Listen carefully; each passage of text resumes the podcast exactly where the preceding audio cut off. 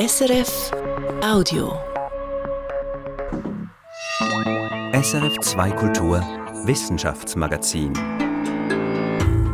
Wie produziere ich eine Mumie? Eine Werkstatt aus Ägypten erlaubt neue Einblicke. Die Sprachsoftware ChatGPT weckt Ängste. Zu Recht oder nicht? Und dann noch dies. Ich bin überzeugt, dass wir von diesem Konzept wegkommen müssen, die Leute zum Impfen zu überreden. Wie Mediziner die Corona-Impfung heute sehen und wie viel man weiß über die Nebenwirkungen. Dies und mehr hören Sie jetzt im Wissenschaftsmagazin. Mein Name ist Christian von Burg. Wie mache ich aus einer Leiche eine Mumie? Die alten Ägypter wussten's. Aushöhlen, trocknen, einbalsamieren. Verstorbene wurden in vielen Schritten und mit aufwendigen Mixturen präpariert, damit ihnen ewiges Leben sicher war. Welche Stoffe dabei an die toten Körper kamen, war bis heute in vielen Fällen ein Geheimnis. Nun aber haben Forschende die zweieinhalbtausend Jahre alten Rezepte gefunden, und zwar in einer Mumienwerkstatt in der Totenstadt Saqqara, südlich von Kairo. Noch nie ist eine so gut erhaltene Mumienwerkstatt gefunden und analysiert worden. Hören Sie den Beitrag von Katharina Bochsler. In der neu entdeckten Mumienwerkstatt von Saqqara steht ein steinerner Seziertisch mit Drainage. Der Boden hat eine Rinne, damit Blut und andere Körpersäfte abfließen und das Dach Öffnungen, damit Verwesungsgerüche abziehen. Das ist gruseliger Standard. Aber in dieser Werkstatt gibt es darüber hinaus fein säuberlich beschriftete Töpfe und Krüge wie im Küchenregal bei Ihnen daheim Majoran und Basilikum draufsteht, steht da eben Antio und Seffe, damit jeder, der in der Werkstatt arbeitet, auch weiß, wo das richtige Zeug drin ist. Mehr noch, sagt Philipp Stockhammer, Archäologe an der Münchner Ludwig-Maximilians-Universität und Mitautor der Studie. Auf manchen der 31 Gefäße steht nicht nur der Name der Mixtur, die zum Einbalsamieren benutzt wurde, sondern auch noch grad die Gebrauchsanweisung sowie für den Kopf oder für eine schöne Haut oder so ähnlich. Das heißt, wir konnten jetzt die chemischen Analysen der Rückstände im Inneren der Gefäße mit der Handlungsanweisung und dem Namen der Substanzen auf dem Äußeren der Gefäße verbinden. Viele ägyptische Bezeichnungen der Balsamierungsmixturen sind schon lange bekannt. Seit es vor 200 Jahren gelang, die altägyptische Schrift, die Hieroglyphen zu entziffern. Doch welche Stoffe, welche Öle und Pflanzen sich hinter den Namen verbergen, ist oft unklar. Unser Problem war, dass wir bislang alles, was wir über die Balsamierung wussten, waren Texte vor allem von griechischen Autoren, die irgendwelche Substanzen auflisten, von denen man gar nicht genau wusste, was sich hinter diesem Namen eigentlich verbirgt. Sowas eben wie diese Substanz Antiu oder auch Sephet, das ist ein heiliges Öl, aber man wusste nie genau, was es ist. Das deutsch-ägyptische Forscherteam hat nun alte Sprache und modernste Technik zusammengeführt und die Gefäße in der neu entdeckten Mumienwerkstatt zum Sprechen gebracht. Mit Gaschromatographie und Massenspektrometrie gelang es, die molekularen Rückstände in den Gefäßen, oft äußerst komplexe Stoffgemische, aufzutrennen und die einzelnen Komponenten zu quantifizieren. Und wir hatten jetzt das Glück, dass wir eben Gefäße hatten, da stand außen drauf, da ist das Antiu drin. Und wir haben es innen analysieren können und eben festgestellt, Antiu ist gar nicht irgendwie Myrrhe oder Weihrauch, wie man das bislang gedacht hat, sondern eine Mischung aus Zedernöl, Zypressenöl und Tierfett. Die zweieinhalbtausend Jahre alten Gefäße und ihre Beschriftungen wurden im übertragenen Sinn wieder mit Bedeutung gefüllt.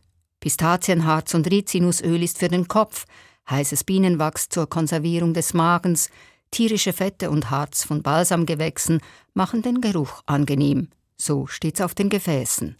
Die Stoffe, die den Toten eine gelungene Reise ins Jenseits garantieren sollten, hatten selbst oft eine lange Reise hinter sich. Die meisten in der Mumienwerkstatt entdeckten Substanzen stammen nicht aus Ägypten, sondern aus der Levante, aus der Gegend des Toten Meers und sogar aus Südostasien. Damit schließe sich eine Wissenslücke, zumindest teilweise, sagte an der Studie nicht beteiligte Paläoanthropologe Frank Rühli, der an der Universität Zürich Mumifizierungsexperimente mit menschlichem und tierischem Gewebe durchführt.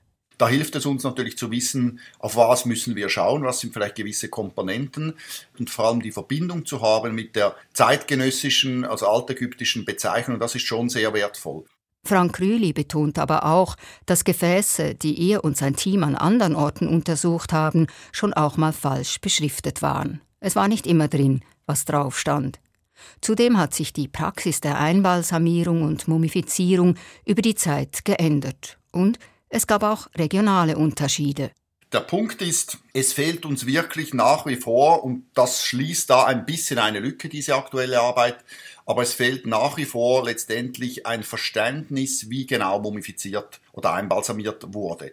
Das hat unter anderem auch damit zu tun, dass die ägyptischen Mumienwerkstätten Familienbetriebe waren, die ihre Rezepte wohl gut gehütet haben, sagt Studienautor Philipp Stockhammer. Denn die Kunst des Einbalsamierens war nicht nur ein hochspezialisiertes Geschäft, sondern auch ein einträgliches. Sie müssen sich das vorstellen wie so ein professionelles Bestattungsinstitut. Dann können Sie, das wissen wir aus Schriftquellen leicht späterer Zeit, verschiedene sozusagen Qualitätspakete Ihrer Balsamierung für den Verstorbenen wählen. Ja, also Silber, Gold oder Platinum, sage ich jetzt mal sehr vereinfachen. Und es war dann so ein All-Inclusive-Paket in Saqqara. Das heißt, der Tote wurde dort dann ähm, balsamiert, mumifiziert und dann gleich nebenan im zugehörigen Gräberkomplex bestattet. Sofern die Familie des Toten sich solches leisten konnte. Einfache Familien, zum Beispiel die Nilbauern, bestatteten ihre Toten im salzig trockenen Wüstensand, der die Organe zumindest rudimentär konservierte. Sozusagen die Discount-Variante altägyptischer Mumifizierung. Die verschiedenen Kategorien zur Vorbereitung aufs Jenseits. Katharina Bochsler hat berichtet. Und jetzt ist Katrin Zöfel bei mir im Studio. Katrin, du hast die wissenschaftlichen Zeitschriften und Nachrichtenmeldungen diese Woche für uns im Auge behalten. Was hast du für uns ausgewählt? Etwas über Neandertaler. Es gibt eine neue Studie von einem Ausgrabungsort aus der Nähe von Leipzig und die besagt, dass Neandertaler mit großer Wahrscheinlichkeit Waldelefanten gejagt und geschlachtet haben. Und das schon vor 125.000 Jahren. So große Tiere zu jagen, das hat man bisher eigentlich nur dem modernen Menschen zugetraut. Und wie können die Forschenden das denn beweisen, dass die Neandertaler das auch schon gemacht haben? Naja, sie haben nicht wirklich Beweise, aber sie haben sehr gute Hinweise darauf, dass das wohl so war, würde ich sagen. Dieser Ausgrabungsort, der heißt Neumark Nord und er liegt in einem Braunkohletagebaugebiet und dort haben Archäologen seit den 1980ern Ausgrabungen gemacht und unter anderem ungewöhnlich viele Elefantenknochen gefunden genauer Knochen von ausgewachsenen männlichen Elefanten. Und das ist schon Hinweis Nummer eins, sagen die Forscher, denn ohne das Zutun von Neandertalern gäbe es keine gute Erklärung dafür, warum sich so viele Knochen von Elefantenbullen auf einem Haufen finden sollten. Die Forscher sagen auch, es wäre nur logisch, wenn sich Neandertaler auf Elefantenbullen konzentriert hätten. Die Bullen lebten nämlich mit hoher Wahrscheinlichkeit wie bei modernen Elefanten nicht bei der Herde und waren von daher leichter zu kriegen. Es reicht mir jetzt aber noch nicht, um den Forschenden ihre These abzunehmen. Ja, sie haben noch mehr. An den Knochen finden sich Kratzspuren, die typischerweise entstehen, wenn man das Tier zerlegt.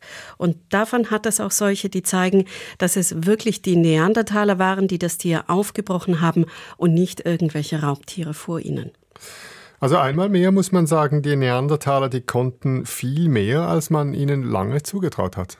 Ja, es ist ein weiterer Hinweis darauf, dass die sehr skeptische und auch etwas überhebliche Haltung dieser Menschenart gegenüber, also dass die sehr viel primitiver gewesen seien als wir normalen Menschen, dass die doch ziemlich an der Realität vorbeigeht. Das verfestigt sich wirklich mehr und mehr.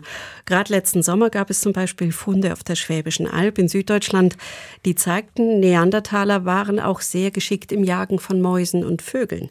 Auch das hat man ihnen lange nicht zugetraut, weil man dafür doch geschickt sein muss, um die kleinen Viecher zu kriegen. Was bringst du uns sonst noch mit, Katrin?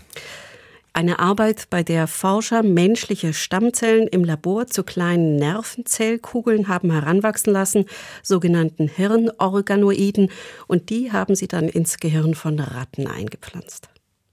Okay, aber haben wir das nicht auch schon gemacht?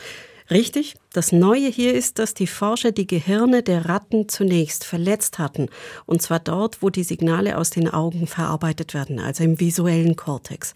Und genau dort haben sie dann die menschlichen Hirnorganoide eingepflanzt. Die haben sich integriert, sind auch vom Rattenhirn mit Blutgefäßen versorgt worden und haben Verbindungen aufgenommen zu den Nervenzellen der Ratte. Ja, und jetzt kommt das Besondere. Die Forscher haben drei Monate gewartet, dem Ganzen also Zeit gegeben und konnten dann zeigen, dass diese eingepflanzten menschlichen Nervenzellen reagiert haben, wenn sie der Ratte Lichtsignale ins Auge gegeben haben. Das heißt, die Signale vom Auge der Ratte, die sonst ins Leere laufen würden, weil eben diese Hirnverletzung da ist, die sind von den neuen Zellen aufgenommen und verarbeitet worden.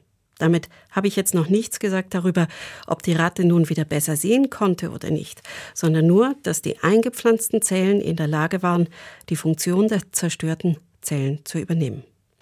Okay, aber jetzt müssen wir schon noch wissen, äh, wie müssen wir das jetzt einordnen? Was bedeutet das jetzt? Das ist der erste Nachweis, dass im Labor gezüchtete und dann eingepflanzte Nervenzellen sich so weit ins Wirtshirn integrieren, dass sie nicht nur überleben, sondern dass sie auch mit den Zellen des Wirtshirns zusammenarbeiten können. Und diesen Schritt braucht es, um irgendwann mal so weit zu kommen, dass man Hirnverletzungen mit solchen künstlichen Transplantaten reparieren könnte. Oder auch bei Krankheiten wie Parkinson direkt heilend eingreifen könnte, indem man Zellen, die abgestorben sind, ersetzen würde. Das ist, das ist klar, natürlich noch ein weiter Weg und es wird auch nicht alles klappen, was man sich jetzt so vorstellt. Aber wenn ich mir überlege, was vor zehn Jahren rein technisch möglich war oder eben nicht möglich war und was jetzt schon klappt, dann ist das schon ein rechter Unterschied. Wohl noch nie hat eine Sprachsoftware so stark die Schlagzeilen beherrscht wie derzeit ChatGPT. Wer hat's geschrieben? lauten die Titel. Schummeln mit ChatGPT oder künstliche Intelligenz unser Untergang? Denn mit dieser Sprachsoftware lassen sich nicht nur auf Knopfdruck Texte, Gedichte oder Werbeslogans verfassen, man kann damit auch Prüfungsfragen beantworten und wissenschaftliche Studien zusammenfassen. Ist die herkömmliche Art des Studierens und Forschens damit bedroht? Lea Schüppach ist diesen Fragen nachgegangen. Nein, Entschuldigung, Lea Schüppach ist dieser Frage nachgegangen. Wäre es nicht schön, einen persönlichen Assistenten zu haben, der auf jede deiner Fragen eine passende Antwort hätte? Ganz genau das ist jetzt möglich. Wie künstliche Intelligenz dir bei Schulaufsätzen helfen kann. Hey ChatGPT, schreib mir die Einleitung für eine Hausarbeit zum Thema Digitalisierung in Unternehmen. Anleitungen, wie man mit ChatGPT Aufsätze oder Prüfungen schreiben kann, finden sich auf YouTube bereits zahlreich, obwohl das Programm erst Ende letzten Jahres veröffentlicht wurde. ChatGPT baut Texte Wort für Wort zusammen, erklärt Marc Zilibak, Informatiker an der ZHAW. Wenn man sagt, in Italien isst man gerne, dann gibt es einfach Wörter, die in diesen Kontext sehr gut reinpassen, sag mal Pizza und äh, Eiscreme. Ähm, und es gibt so Wörter, die überhaupt nicht passen, wie Blumen oder gestern. Und entsprechend gewichtet dieses Modell halt für jeden Kontext, welches Wort als wahrscheinlichstes als nächstes kommt. Und dann hat es einen neuen Kontext, der ein Wort länger ist und generiert auch dafür wieder das nächstwahrscheinliche Wort. Die Technik von ChatGPT sei nichts Neues, sagt Ute Schmid, Professorin für kognitive Systeme an der Universität Bamberg. Was sie beeindrucke, sei die Menge an Daten, mit denen die Software trainiert wurde, nämlich mit einem großen Teil dessen, was im Internet verfügbar ist unzählige Websites, Foren, Wikipedia und Programmcodes. Das ist einfach gigantisch groß. Es war unglaublich teuer. Das kann sich auch kaum jemand leisten, so ein Sprachmodell zu trainieren, ja, wie dieses. Erfunden hat ChatGPT die US-amerikanische Firma OpenIA. Diese wird von finanzstarken Investoren gestützt, wie dem Milliardär Elon Musk und dem Softwareunternehmen Microsoft. Dass die Software zu Betrügereien einlädt, ist offensichtlich. Die Stadt New York hat sie deshalb Anfang Jahr an ihren Schulen verboten. Große wissenschaftliche Magazine wie Science sprechen sich dagegen aus, dass Studien mit Hilfe von ChatGPT erstellt werden, selbst wenn das transparent gemacht wird. Auch der Schweizer Nationalfonds, der wissenschaftliche Studien Jahr für Jahr mit mehreren hundert Millionen Franken fördert, äußert sich skeptisch. Restriktionen seien aber nicht die Lösung, findet Ute Schmid, Informatikerin an der Uni Bamberg. Ich halte das für absolut nicht sinnvoll, aktuelle Entwicklungen aus der Lehre rauszuhalten. Als der Taschenrechner zugelassen wurde, äh, egal ob nun an der Schule oder der Universität, war ja auch die Frage, äh, gibt es da nicht einen riesen Kompetenzverlust? Heute würde niemand mehr verlangen, dass Schüler oder Studentinnen die Wurzel von 17.956 von Hand ausrechnen. Was eine Wurzelrechnung ist und wozu sie gebraucht wird, dieses Wissen sei aber nach wie vor relevant und werde deshalb auch gelehrt. Ähnlich sehe es bei ChatGPT aus. Einen Text zusammenfassen, das könne problemlos die Software übernehmen, findet Ute Schmid. Andere Aufgaben bleiben jedoch in der Hand des Menschen, schlicht weil die künstliche Intelligenz dort versagt. Ein Beispiel. ChatGPT kann neue Texte schreiben. Was es aber nicht kann, ist aus bestehenden Texten zu zitieren und die Quellen korrekt anzugeben. Statt etwa Auszüge aus Shakespeares Hamlet einzufügen und zu deklarieren, schummle ChatGPT und verwende erfundene Zitate. Es erfindet sogar Diagramme, wenn man sagt, mach mir auch noch ein Balkendiagramm dazu, ja.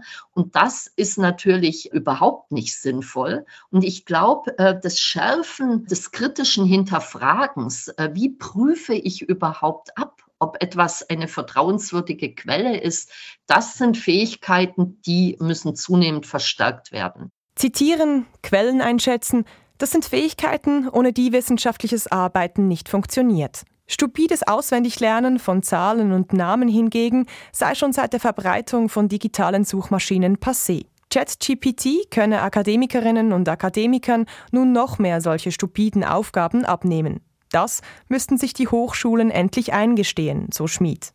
Wie sieht es mit dem Nutzen von ChatGPT in der Forschungspraxis aus? Die Psychologin Christina Haag, die an der Universität Zürich forscht, sagt, für sie bringe ChatGPT keinen Nutzen. Die Software kenne und verstehe wichtige Konzepte nicht. Zum Beispiel von richtig oder falsch oder von Psychologie, Depression. Und ähm, dadurch gibt es keine Garantie dafür, dass das, was der Output ist, dann korrekt ist. Und es ist auch unklar, woher diese Informationen stammen. Künstliche Intelligenz sei grundsätzlich aber nützlich. Sie verwende sie, um die Informationen aus langen Gesprächsprotokollen zu verarbeiten. Dazu arbeitet die Psychologin aber mit Sprachsoftware, die auf ihre Bedürfnisse zugeschnitten ist. Um ChatGPT hat es einen ordentlichen Hype gegeben. Wenn man genauer hinschaut, zeigt sich, die Software kann stupide Aufgaben gut übernehmen. Sobald eine Aufgabe aber komplexer wird, stößt sie an Grenzen. Lea Schübach hat berichtet.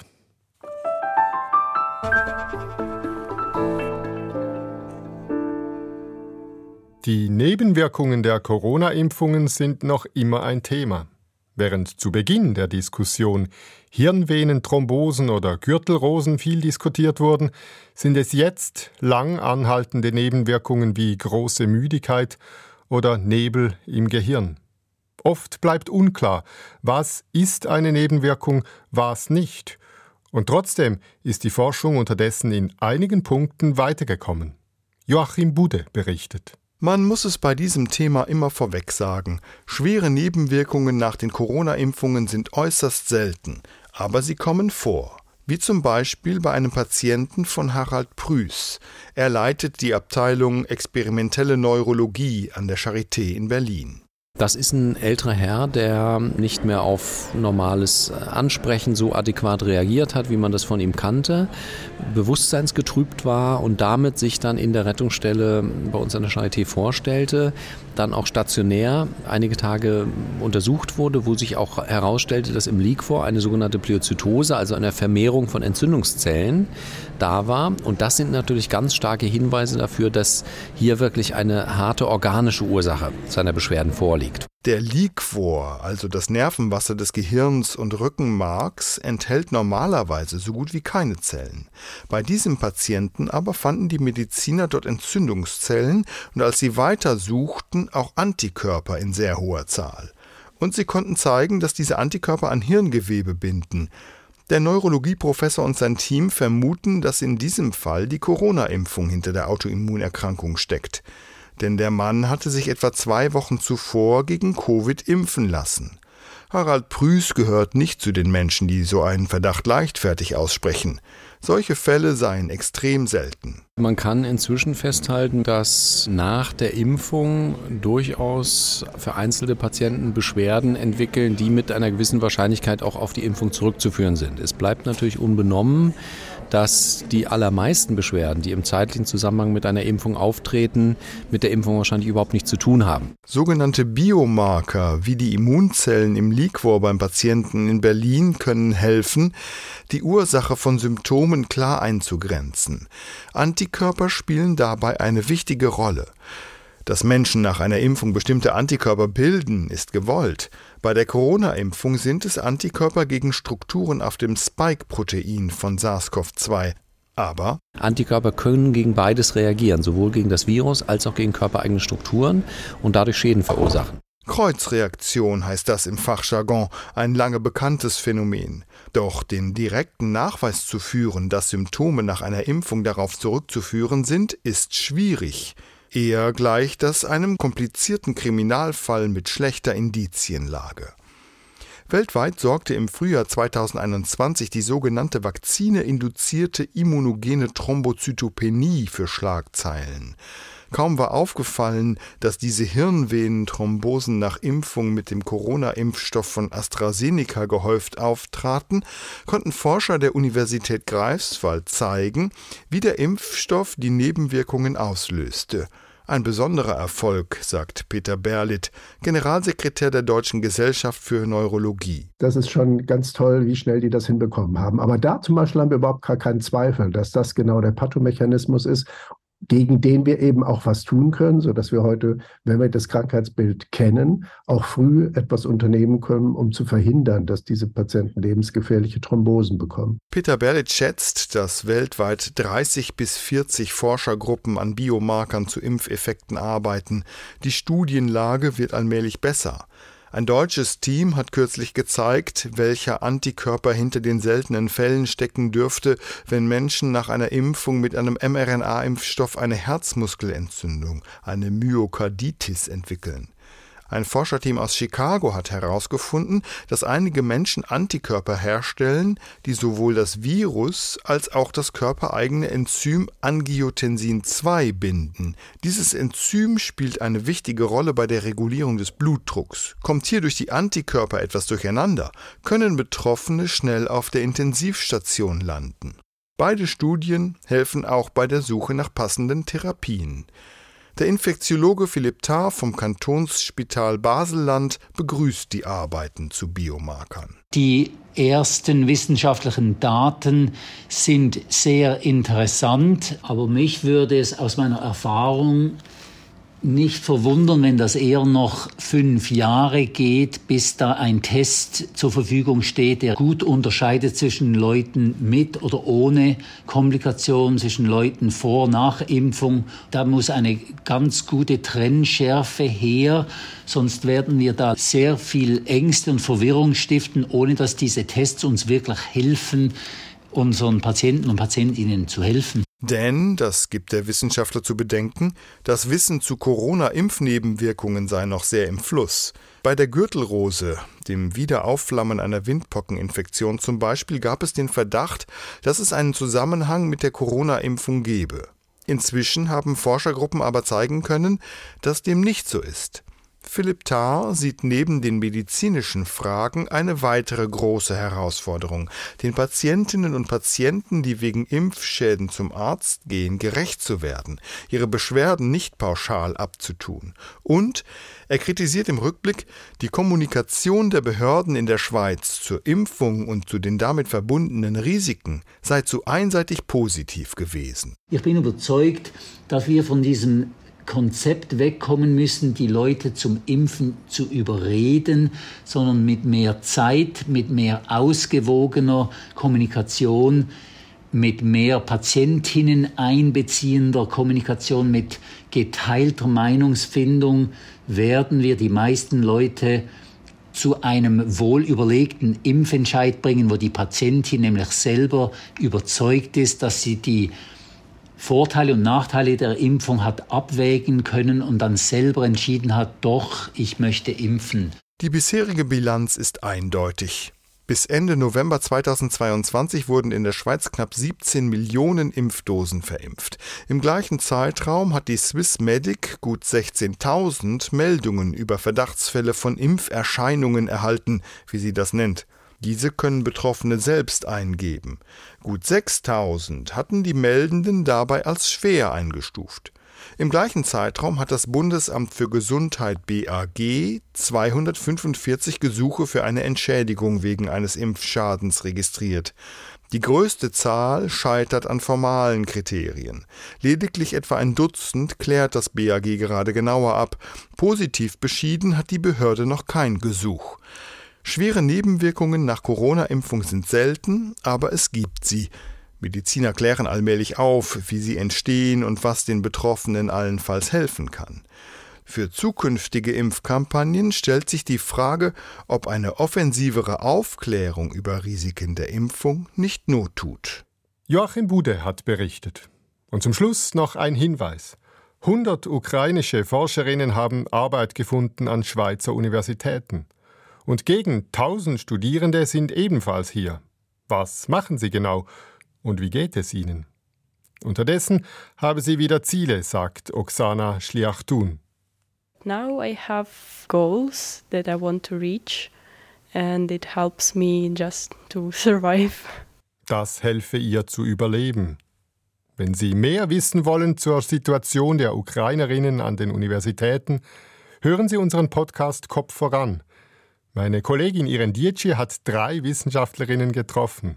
Kopf voran Ab sofort überall, wo es Podcasts gibt.